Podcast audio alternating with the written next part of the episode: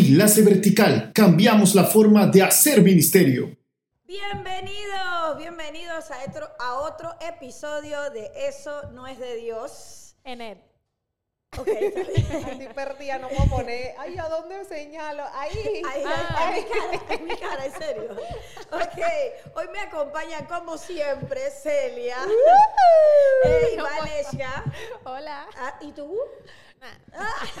Hoy no te van a uh. y su servidora Arlene. Bueno, para los que son nuevos en esta temporada siguiéndonos, bueno, estas somos nosotras, somos amigas y nos gusta hablar y más si es de Dios. Y a veces no estamos de acuerdo, pero por eso hacemos este podcast, porque a veces no estamos de acuerdo. Si no sería un poco más aburrido, ¿no crees? Exacto. Más aburrido, escuchaste lo que dije. O sea que Oye, ¿qué te pasa? Qué bueno, qué bueno que esto no se edita.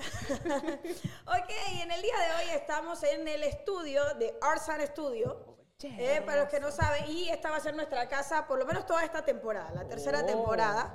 Sí, porque por ahí. Por ahí vamos cambiando nosotros. Sí, sí, sí, claro, que nos Y, abren la y puerta en hemos todos hecho, lados. hemos hecho cada temporada en una, Oye, de una location verdad. diferente. Cuidado que el próximo location es en otro país. En tu casa. o en la mía. Oye. ¡Ey, qué locura!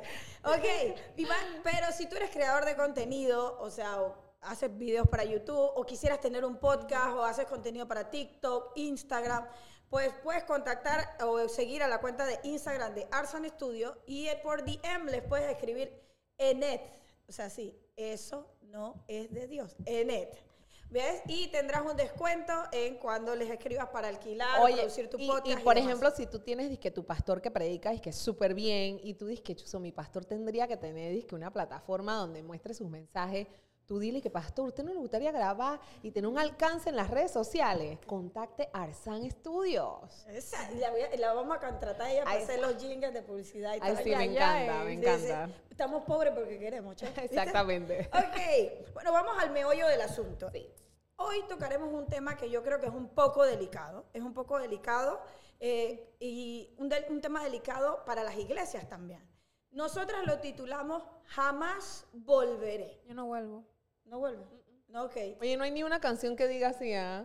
Volveré. Ay, Volveré. to- todas, son de, todas son de despecho. Pero esa es de volveré, no. No volveré. No volveré. Celia, todas son de despecho. Así, así a los Shakira. dije, Ah, no, no, contigo no, vuelvo. Bueno, pero esta onda es, un- es un poco de despecho. Ya vas a ver por qué. ay, ay. Pero ¿qué tal si vamos con la intro y luego entramos en tema? Eso no es de Dios. Hoy presentamos Jamás Volveré.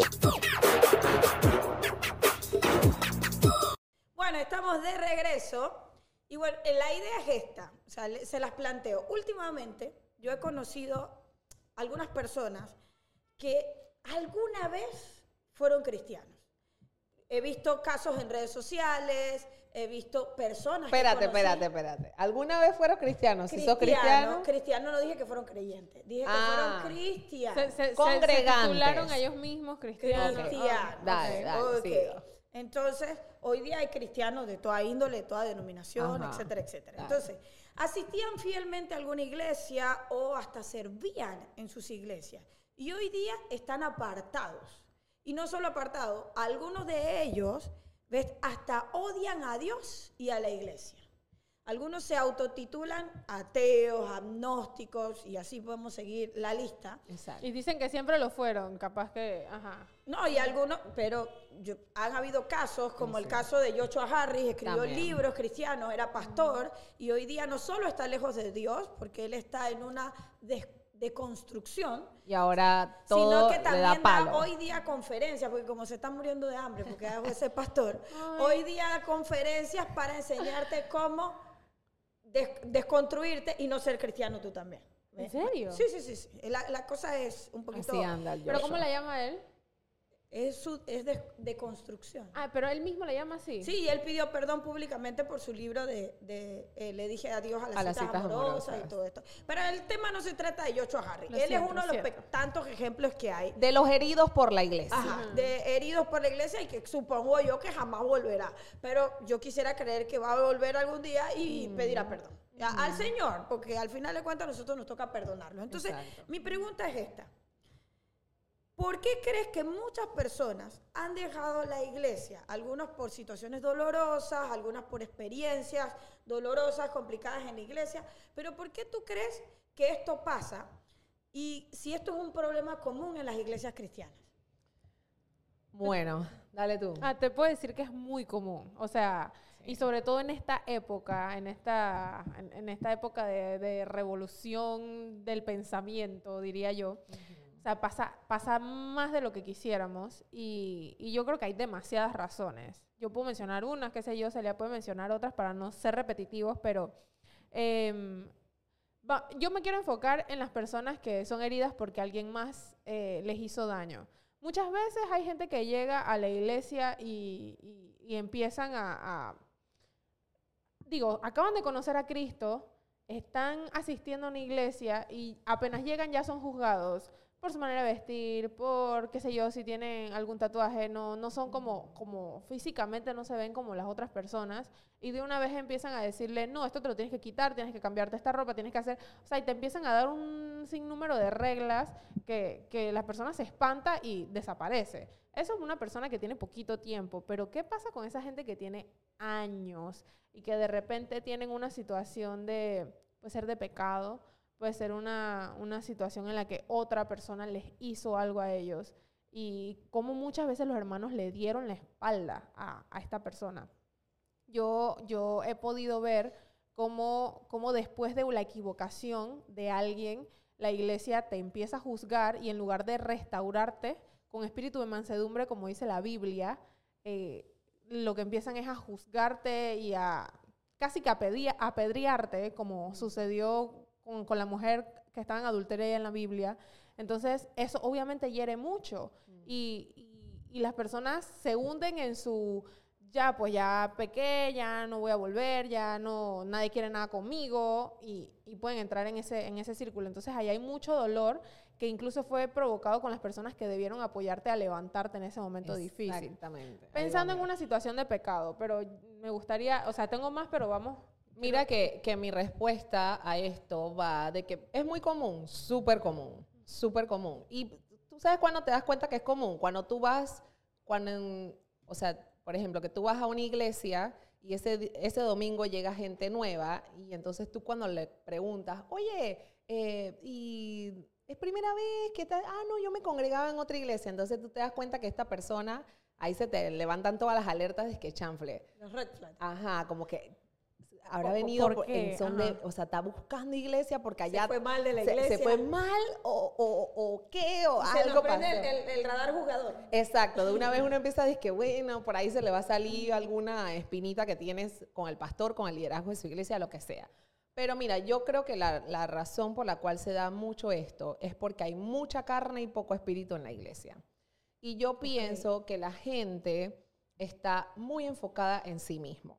Justo el día de ayer estuve hablando con una persona y yo le mencionaba esto, de que la razón por la cual no hay armonía y no hay un buen eh, ambiente en las iglesias es justamente porque nos hemos olvidado de lo que dice Filipenses 2, no mirando cada uno por lo suyo propio, sino también cada cual también por lo de los otros. Entonces, ¿qué pasa? Una persona cuando se siente herida o está pasando una situación difícil y el liderazgo no apoya, ¿qué pasa? Es muy fácil sentarte y decir que en esta iglesia nadie me quiere, nadie le importa mi vida y todo, y en lugar de darte cuenta es que, oye, ¿sabes qué? Me estoy enfocando mucho en mí, voy a pedir ayuda, voy a buscar quién, quién, quién me, quién me puede resolver Estás hablando de la este persona asunto. que se fue y que no buscó la ayuda adecuada. Exacto. Y yo también creo que pasa mucho porque en las iglesias se habla mucho de resolución de conflictos em, con los matrimonios, resolución de conflictos con los hijos, pero muy poco se habla de la resolución de conflictos con el liderazgo de la iglesia. Entonces, al fallar esa enseñanza en la iglesia, la gente se queda, cuando llega un problema, una situación difícil, la gente está como que, ay, la vida, ¿y ahora qué hago? ¿Sabes qué? Mejor me voy porque esas iglesias son todas iguales. Y se van y puede que sean, se vuelvan saltarines y después se hartan porque al final de cuentas se dan cuenta que todo está podrido. Pues. Qui- Quiero quedarme con algo que dijo Celia. Celia mencionó que a veces la gente se va porque no busca el consejo correcto. O no busca la ayuda. ¿Ves? Y bueno, Valesca habló de mucha gente lastimada también por situaciones de pecado, etc. Yo quiero traer a la mesa un- un- una historia. Es real, es real. Y quiero que, bueno, nosotras tengamos la capacidad de decir cómo hubiésemos ayudado a esa persona en esta situación. Yo tengo un conocido, un- es un amigo, ¿ves? E- hijo de pastor, hijo de pastor. No es de Panamá, hijo de pastor. ¿Qué pasó? Eh, yo cuando lo conocí a él, siempre yo le vi que él tenía como ademanes o maneras como un poco delicadas, siempre. Pero era un chico que amaba al Señor, servía en su iglesia, ¿viste? Creció en la iglesia, hijo de pastor, al final de cuentas. Ok. Bueno, cuando entra a la universidad, él comenzó a tener una lucha en que sentía atracción por personas de su mismo sexo. ¿Ves? A su papá le habían hecho una propuesta de venir como pastor a, una, a, a la iglesia donde sus hijos se estaban congregando ahora y no era donde él era pastor en su provincia. Entonces, ¿qué pasa? Su hijo va y habla con los líderes y les comunica a los líderes esta lucha que él está teniendo. ¿Ves?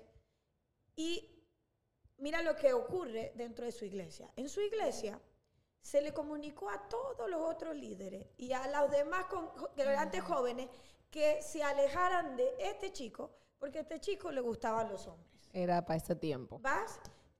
Otra cosa más. A su, a su padre que le habían ofrecido venir de pastor, dejó el pastorado en su iglesia, allá en su provincia, todo lo demás. Llega acá y se quedó sin hacha, sin calabaza. Le pegaron una patada y Le no lo- quitaron el- Ah, también le su quitaron liderazgo. el pastorado. Ah, sí, sí. O sea, de repente revocaron el ofrecimiento de pastorado. Padre de Pues la les sigo contando la historia. Este chico hoy día vive con una pareja, está casado, casado, ¿ves? Su papá no es pastor ya, ¿viste? Tuvo que buscar trabajo secular, su mamá también, porque ellos decidieron quedarse en, en el mismo lugar donde estaban sus hijos.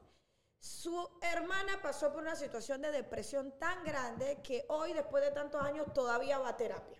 Muy bien, ve a terapia, eso, eso estuvo bueno. Sí, nosotros pero la, estamos la familia cool la pasó por una situación tan grave y tan mala porque su hijo cuando pidió ayuda, en lugar de darle ayuda, todo el mundo lo desechó. Todo el mundo lo desechó. Yo personalmente, si miro desde este panorama, yo siento que la iglesia lo que hizo fue desecharlo y empujarlo en brazos al pecado que él estaba pidiendo ayuda. Entonces, yo quiero que usted me diga, él pidió ayuda, se equivocó pidiendo ayuda, se hubiera quedado callado, hubiera estado de rodillas. O sea, El tema es justo lo que nosotras siempre hablamos de este tema del, del homosexualismo y todas estas cosas. Es muy rara la iglesia y el grupo de líderes que está capacitado para tratar estos casos. Es muy extraño encontrarte con un grupo de líderes que sepa cómo trabajar esto. Y lamentablemente la forma que hicieron ahí con él es la, era la forma que hacían antes con todos los pecados de todo el mundo en las iglesias. O sea, tú y, Ar- y yo, Arlene, conocemos eso de que en el tiempo de antes tú pegabas, en- pecabas, en los 90, de que tú pecabas y el domingo tú te tenías que parar en la iglesia adelante a decirle a la congregación que tú pecaste con eso. Y, y bueno, y te quitaban Y las... eso lo hacían cada vez que pecaban. No, o sea, por ejemplo, un pecado heavy, pues. lo Obviamente que, no diga, ca- "Ay, no, pastor, a lo que mentí esta semana. no. heavy. Exacto, lo que catalogaban heavy. Viste que hay rangos de Ah, pecado. Y, y los catalogan ellos mismos. Ellos Exacto, deciden cuáles sí y cuáles no. Ya- Entonces, para mí, yo creo que eso es lo que pasa. Y en el caso del chico, la verdad, o sea, cómo me encantaría conocerlo y pedirle perdón en nombre de, de esa gente, porque sinceramente yo siento que él hizo bien. Él hizo bien en pedir ayuda. Lamentablemente sus líderes no estaban capacitados para trabajar eso. Ok, tu No, no, Vale. yo pienso exactamente igual que Celia y, y, me, y a- hasta pienso más allá porque, mm, bueno, yo quiero que sepan aquí, yo creo que es la primera vez que lo, voy a, lo, lo vamos a decir, pero nosotras hemos considerado una y otra y otra vez hablar de este tema aquí en, este, eh, en nuestro podcast. Y no episodio, podcast. Pero creemos que Pero, o sea, siempre, siempre entramos en miedo porque, porque a- en, en parte yo personalmente siento que todavía me falta, me falta para poder hacerlo, pero yo de lo que sí estoy clara es que uno viene a Dios tal cual es y Dios te transforma como, a, a como, a como uno debería ser. Entonces, no importa cómo uno venga, el punto es que venga dispuesto a, a que Dios transforme su vida. Y, y eso aplica para todo, para todos y para todo tipo de pecado. Entonces, eh, pienso en esta persona y me da mucho dolor, me da mucho dolor saber que, que vivió una experiencia así. Y, y yo creo que Y lo empujaron. no, o sea, pero eso, eso también va un poquito con, con, con la época, porque, digo, si nos vamos muy atrás, las co- La estas cosas época te eran estoy hablando de hace, o sea, seis años atrás. Wow, no es muy poco. Sí, es no, que ya... se fueron esa gente, se fue sí, atrás. lo que pasa es que yo, si yo pienso hace, qué sé yo, hace 30 años, aunque el, el homosexualismo siempre ha sido común, eh, antes era un poquito más tabú. Hoy en día eso ya no es un tema tabú. Lo sigue siendo en las Ya iglesias, la pero ya no es un tema tabú en la sociedad. Entonces, eh, yo creo que ahora la gente es mucho más consciente y en las iglesias son que más conscientes de esto y, y aspiro yo a que la gente se empiece a preparar más en, en este tema porque es cada vez más común. Pero, Chuso, pensando en una- algo que pasó hace seis años, Pero, o sea, eh, cerrando la, la idea de la primera pregunta, o sea, yo creo que a veces los creyentes olvidamos que el Señor a nosotros nos perdonó mucho también. Y sí. demasiado. Entonces, eh, lamentablemente, creemos que, o sea, después de nuestra conversión, el Señor nos otorga un superpoder que es juzgar, juzgar a los demás. Y ese superpoder no tenemos. ¿Ves? Entonces creemos que a eso fue lo que fuimos llamados. En lugar de estar evangelizando, discipulando, involucrarnos en la vida de la gente, creemos que el juzgar a las personas, ¿viste? Y condenarlas, no solo juzgarlas, condenarlas. Porque la Biblia dice que juzgar con justo juicio. Pero yo creo que no solo juzgan, no con justo juicio, y condenan automáticamente. Inclusive condenan al que está buscando ayuda. Entonces, la verdad es lamentable. Y yo creo que en un, un episodio de la temporada pasada, yo dije que, y, y decía con mucho cuidado, en que yo sentía que la iglesia le había fallado a la sociedad y lo sigo apoyando. Sí. yo o sea, también lo pienso. Lo sigo apoyando. Entonces, pasemos a la siguiente pregunta. ¿De qué manera crees tú que podemos ayudar a aquellos que han sido lastimados por la iglesia y a sanar y a fortalecer su fe en Dios? Ahí se le dijo algo muy bonito, que fue, ¿Qué? me gustaría conocer a ese chico y pedirle perdón en nombre de todos. Yo creo que, yo creo que todos, todos los que han sido lastimados merecen que alguien les diga, hey, perdón, perdón en nombre de toda esa gente que se equivocó y que y muchos no sabían lo que hacían y otros simplemente decidieron creerse que son mejor persona y decidieron juzgar a todos los que están debajo de su mirada y ellos pusieron debajo de su mirada a quien les dio la su reverenda gana. Entonces, eh, yo creo que empezar por esa parte de pedir perdón y admitir que hemos cometido un error como creyentes es que el, el primer paso para el éxito en este, en este asunto. Mira, yo con, con respecto, sí, esto me pasa muy seguido, o sea, yo me encuentro con mucha gente herida por gente de la iglesia en la calle y gente que se ha vuelto atea o gente que simplemente dice es que mira, yo me he mantenido, he decidido mantenerme leyendo mi Biblia, orando, pero no me congrego en ninguna iglesia. Escucho predicaciones de YouTube los domingos. Me, me eh, me congrego virtualmente. Exacto, esa es Veo mi... tus podcasts, Celia. Es- sí, esa, esa es mi manera de, de conectarme con Dios porque yo no me quiero conectar con las personas porque las personas son el problema. Entonces, aquí hay un tema más heavy que estuvimos hablando antes de empezar, pero yo sí, mi forma de ayudar a una persona sí siempre ha sido esta. La guío a una iglesia que yo sé que tiene un buen cuerpo de líderes, que sé que tiene un buen pastor, que sé que tiene gente que la puede apoyar, gente que la puede cuidar. ¿Cuántas iglesias Bien. de esas hay? Yo Yo- realmente... ella, ella seguía enumerando cosas y yo seguía Sí, bajando. que, yo di esta no. Eh, seguía bajándome dedo de la Esta mano, sí, siento, esta hermano, no. que obvia- Obviamente esa no. Ok, no. Pero yo conozco, la verdad. así. Hoy en día yo tengo una iglesia, yo tengo tres iglesias a la que yo digo que si alguien me dice que mira, estoy pasando una situación bien difícil, estoy buscando una iglesia, te puedo recomendar tres iglesias. Le escribes en privado, Ahora Celia. te escribo al DM para que me dé una Ahora Yo todo el también mundo va a estar queriendo de que, No, no. mándame la iglesia. Todo el mundo no, yo te voy a escribir para que me dé la Yo, iglesia. yo también, Celia.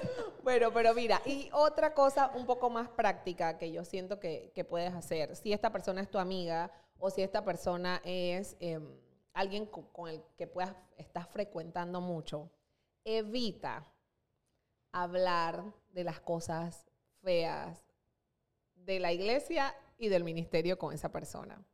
Por ejemplo, a mí, justo yo hablaba con eso eh, con Juanpi en estos días, porque estaba es- escribiendo mis respuestas y yo decía como, esto me pasa mucho con una, una persona que yo amo demasiado. O sea, y esta persona sabe que hay problemas heavy en mi entorno. Dije, Entonces, entonces esta persona se sienta y, y esta persona ya no quiere saber nada de Dios, nada, o sea, Ah, no, no Esa yo. no es la Dios persona para que te bien, desahogues. Pero No no, soy yo, no soy yo. exacto, pero no nada con la iglesia, nada con eso. Entonces yo, esta persona viene y me pregunta con intención de que yo cuente, dice que, oye, ¿cómo va? No sé qué, y yo con una decirle que la cosa no está tan bien. Y tú dices, ay, todo bien. Pero le, Falsa. no le cuento nada. ¿Por qué? Porque yo siento que lo puedo envenenar más. Y, y quizás hay un poco de esperanza de que quiera Que volver. Y no es que le estoy mintiendo y echando un señuelo in- eh, incorrecto ahí, es que hay de mentirita. No, no lo ve, no creo que Ah, lo vea. ok. Pero capaz ve lo- los shorts. Pero la verdad yo pienso que si, si estás con una persona así, evita hacer esos comentarios de cosas difíciles de tu iglesia, cosas difíciles del ministerio, hablar mal de, de- En realidad tendríamos que evitar hablar mal de todo en todo tiempo. Pero específicamente con este tipo de personas que están heridas, no hables mal de la iglesia. Yo diría, yo asumaría a lo que dice Celia, ser amiga. Eh, Digo amiga porque soy yo, Esa- pues. Ese ajá. me gusta mucho más. Ajá. Yo creo que, eh, mira, eh, para, para Semana Santa, Mm. eh, cuando nosotros estuvimos subiendo reels y estas Ajá. cosas, ¿recuerda? Bueno, yo tengo algunas amigas que no van a la iglesia, Mm. pero muchas me escribieron comentando que, o sea, lo- las cosas que hablábamos en los reels les gustó. Inclusive una de ellas reposteó en sus redes eh, eh, el- el- los reels que hicimos y se los mostró a, a- a su mamá, a una, a una conocida, y me escribió diciéndome, ¿sabes que a la señora tal le encantó el, el reels donde tú hablas de Pedro? ¿Ves? Y entonces, ¿qué pasa? Es la relación que teníamos. Y eso provocó que esta persona comience a preguntarme, ¿y tú eres evangélica? ¿Y cómo es tu iglesia? ¿Y cómo es esto? Entonces, ya la relación que habría previa, y que yo nunca le oculté que era cristiana, y más porque también siguen el podcast y todo lo demás, te va abriendo puertas, viste, con capaz amigos que, bueno, no irían a la iglesia porque salieron lastimados, o personas que nunca han ido a la iglesia tuya, por lo menos, viste, y pero te abre puertas de una forma como amigable. Y es que, Arlene, para empeorar la cosa, suele pasar que la persona se va herida y encima nadie más le habla nunca más. Ah, sí. se acabó la amistad ya. Yo, Sí. O sea, yo te veía todos los domingos y te saludaba con un abrazo. Qué bueno verte y, y qué felicidad. Y me sentaba contigo al lado de la iglesia y aplaudía y cantaba a Dios al lado tuyo. Y de repente tú no fuiste un día más y nunca más te escribí, nunca más fuimos amigas. Entonces, entonces, entonces, o sea, yo creo que noso- a, no- a nosotros nos hace falta tanto. Allá afuera hay un montón de gente que está herida, pero si tú todavía puedes seguir siendo luz para esa persona y esa persona puede todavía darte, eh, eh, enseñarte cosas a ti, ¿por qué no? ¿Por qué dejar esa amistad y por qué abandonarla como si... Como si, o sea, como si fuera desechable en. Exactamente. Pero mira, todos los puntos lo hemos puesto como la persona se fue ofendida de la iglesia y enojada por alguien o por la iglesia. Y si la persona se fue ofendida y lastimada por Dios, o ella dice que es por Dios. Ah, suéltala, suéltala, suéltala que sé por dónde vienes. Entonces, yo aquí tengo el comentario de una persona que nos escribió a nosotras por Instagram hace, hace un tiempo y yo quería traerlo a la mesa. Eh, ta- bueno, como, como mencioné hace un rato, hace, hace un tiempo atrás, nosotras hicimos unos reels y Celia en sus reels hablaba de si Jesús como el más odiado. ¿Ves? Y esta persona nos dice, si no sabes cuál es el reel, ve a nuestra cuenta de Instagram y lo va a. ¿Ves? Eh, dice, yo no lo odio, dejé de creer en él porque cuando le pedí el milagro por la vida de mi novio, no respondió. Dice acá, el que da, el que no da, no recibe. Y yo di 35 años. El que me dio, nada, en mayúscula cerrada. Así que hasta acá llegó mi devoción. No pierdo más mi tiempo. Estoy cómoda en mi ateísmo. Es más, hasta siento que me saqué una mochila de encima. Entonces, esta, esta chica, que me voy a reservar su nombre, este, ella está dolida con Dios. Eh, dice que sirvió al Señor por 35 años. O sea, entonces me, me- me es complicado pensar cómo sirvió tanto tiempo al Señor Y no lo conoció de verdad.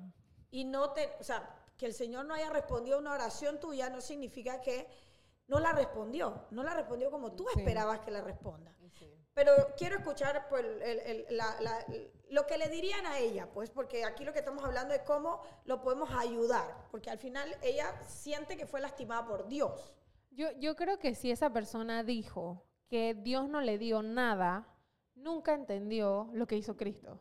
O sea, eh, cuando tú ves lo que nosotros, eh, el destino que nosotros tenemos sin Cristo, tú, tú, tú te encuentras perdido. O sea, es como que no, no, tengo, no, no tengo otra opción. O sea, este es mi destino y es un destino catastrófico.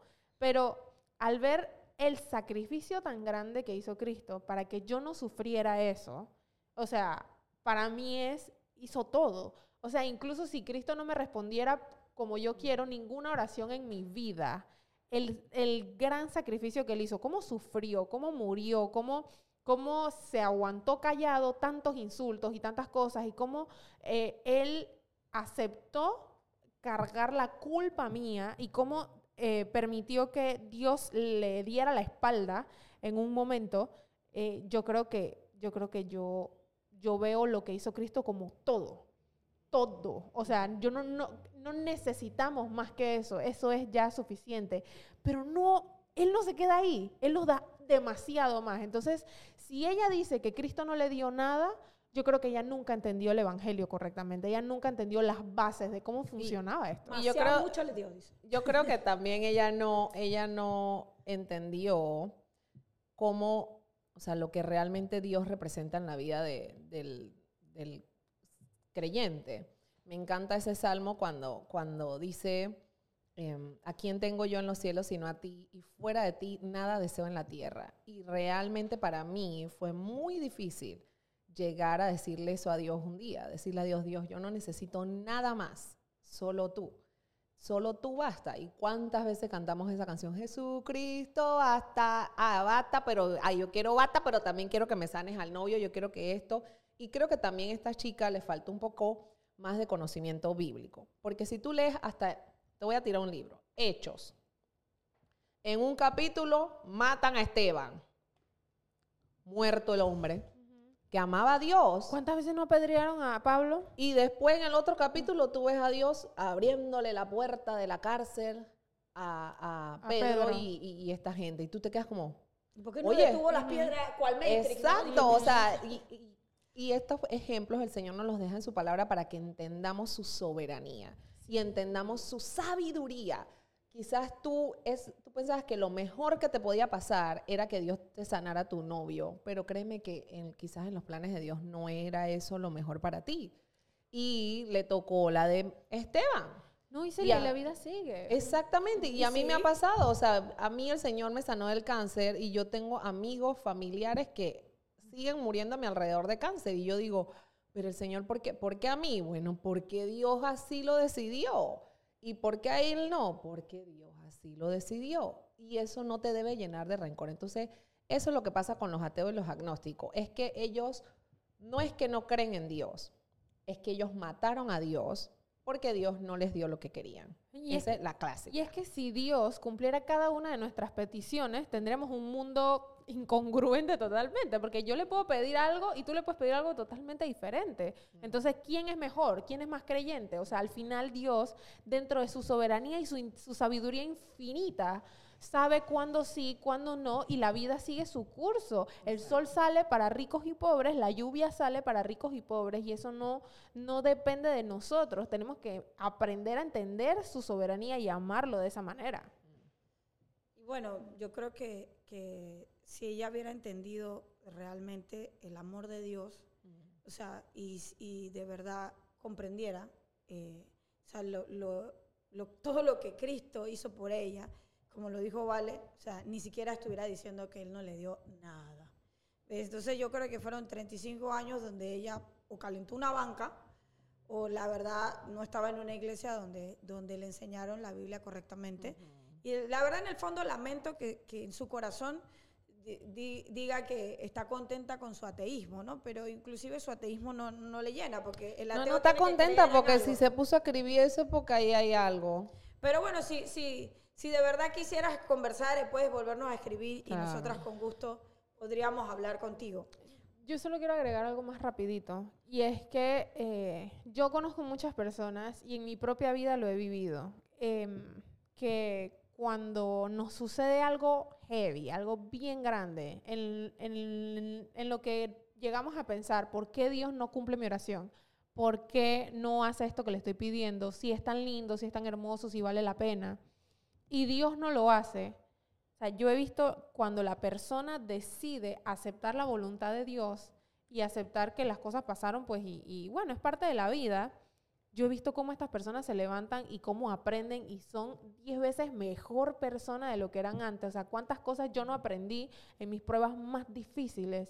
Y yo hoy en día, o sea, tú echas para atrás y tú dices, eh, dirías, dirías que Dios se equivocó. Y yo digo, yo no puedo decir eso. O sea, porque uno aprende tanto de las cosas difíciles cuando se lo permite que en realidad terminas entendiendo por qué Dios permite que la vida siga su curso. Voy a parar. Rachel, sorry.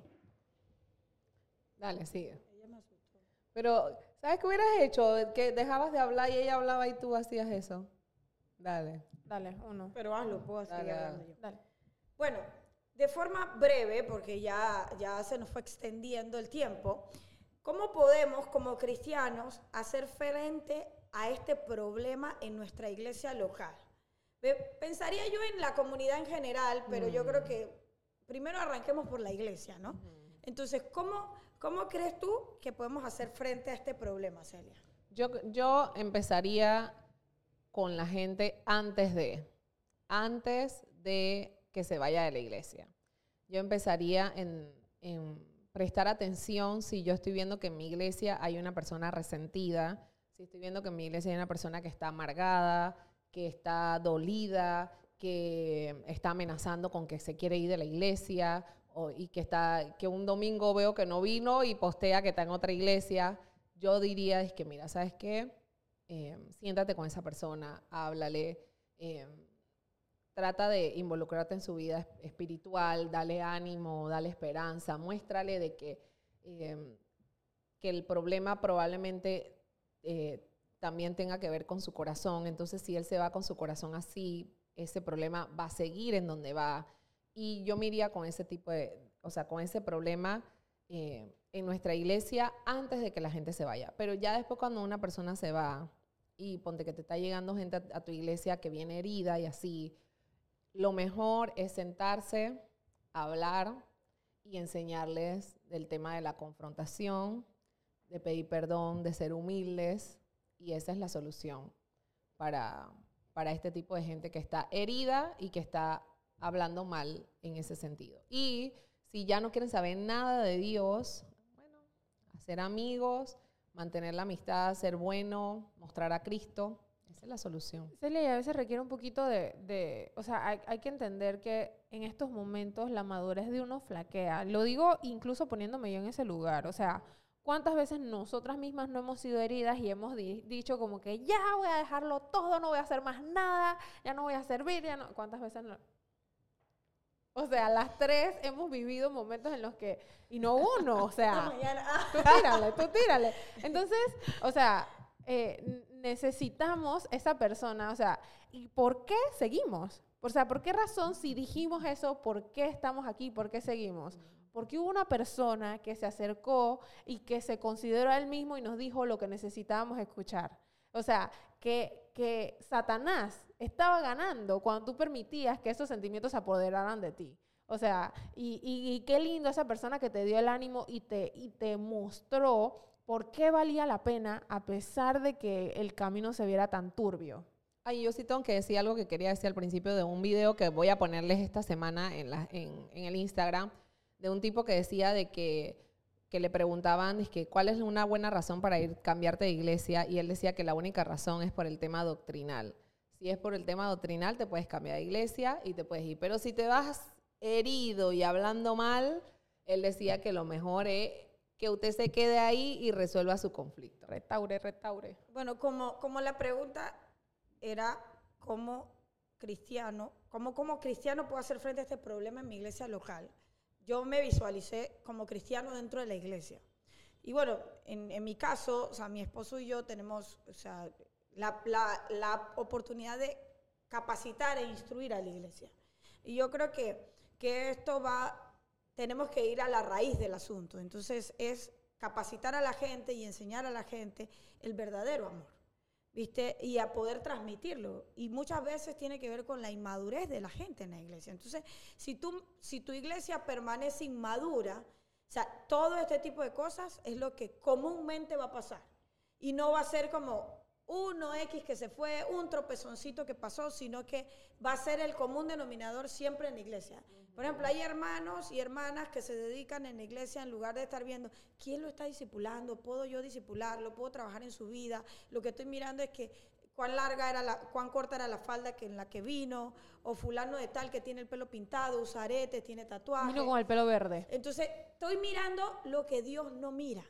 Y me estoy concentrando en lo que a Dios no le importa, porque a Dios le importa el corazón de esa persona. Entonces, yo creo que para, para poder sanar mi iglesia de raíz y que mi iglesia pueda dar tanto al que viene como al que está, que necesita ayuda, es llevar a mi iglesia a la madurez, enseñar correctamente, porque puede ser también que, bueno, al inicio toda esta gente pudo haber sido guiada y pastoreada por otra persona con un enfoque distinto, digamos, con un enfoque distinto y por ahí ellos se quedaron con esa idea de que así es como tenemos que eh, de, eh, ayudar a la gente, ¿viste? O, o esa es la forma de guiar a la gente a la madurez, no sé, ¿ve?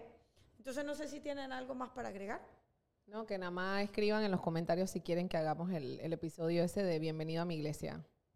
Eh, de lo que dijo Vale, del, de que hablábamos de que el- los chicos de la comunidad LGBT y todo eso, que queríamos hacer una instrucción a la gente de cómo tratarlos en la iglesia. Ay, Celia los va a instruir y yo voy a aprender.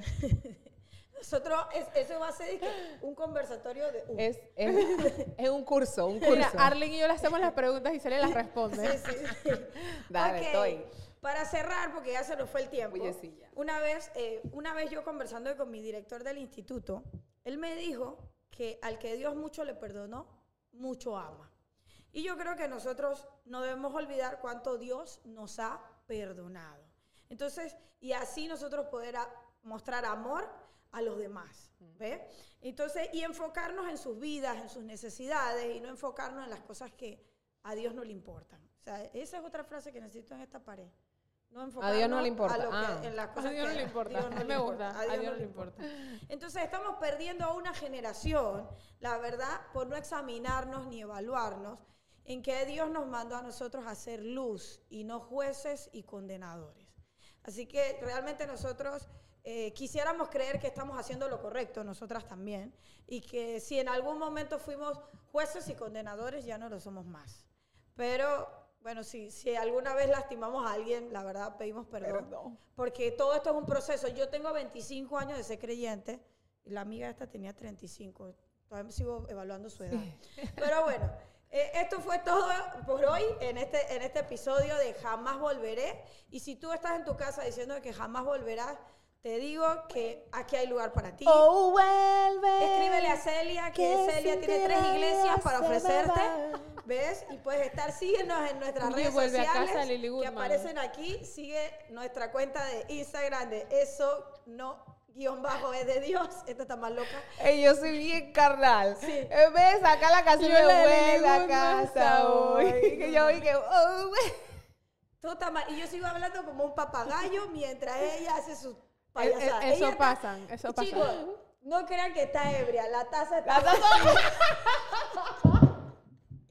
la taza está vacía. Hoy las tazas son fake. Las tazas de Evelyn. No, las, y las, tazas no son fake. Otra vez queremos agradecer a Evelyn por darnos, prestarnos sus tazas para nos- cada episodio nuestro, así que ya vamos a seguir modelando más tazas. Así es.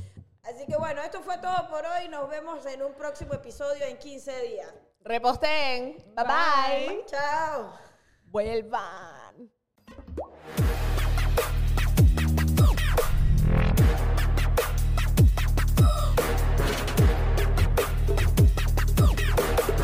Grabado en Arts and Studios. Producido por Enlace Vertical.